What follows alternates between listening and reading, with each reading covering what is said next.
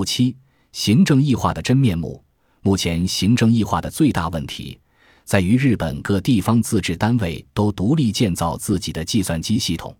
虽然所有国家机构都声称计算机可以让公务的处理变得更有效率、更省力，信息也都数据库化，从而提升服务质量，但事实上，如果民众要前往国家机构办理身份证、印鉴证明、汽车驾照、护照、后生年金、健康保险等手续，还是必须前往不同行政机构或窗口办理、等候，而且还得反复填写姓名、通讯地址、户籍地址、出生年月日等项目。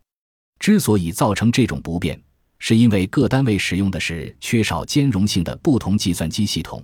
使计算机与计算机间无法沟通所致。这也就是为什么所有自治单位都已经公务计算机化了，却连电子投票制度都还实现不了的原因。原本只要建造出全国共通的系统，让各自治单位运用的话，就可以避免浪费。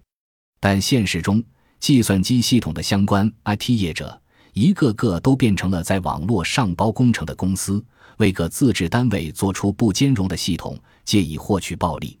大家很容易就陷入异化等于效率化的错觉中，但事实上，现在这种 IT 化、异化却与铺设一些无用道路的公共工程没有两样。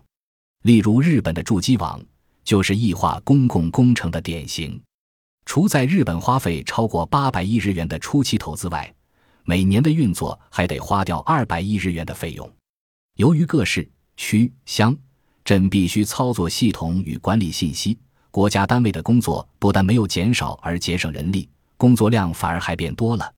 还有一点，花了这么多钱，民众却并未因此感到更方便。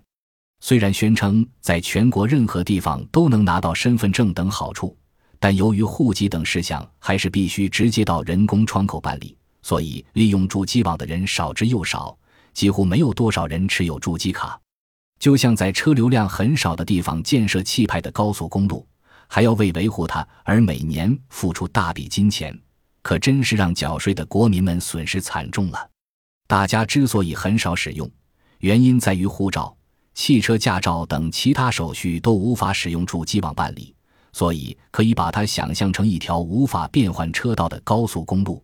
好不容易把国民基本数据做成了数据库，就应该有全体国民的身份证数据，同时除身份证外，也对健康保险。婚姻状况、税金、出入境情况等所有数据都予以统一管理，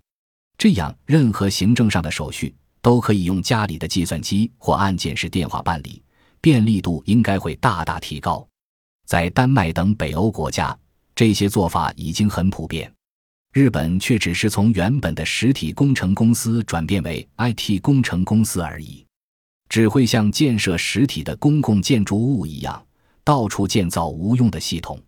当然，我所提到的这些有一项前提：为了预防当政者不当地运用这些信息，以及为了防止个人机密信息流出，必须采用密码或静脉认证、声纹鉴定等双重或三重的安全措施。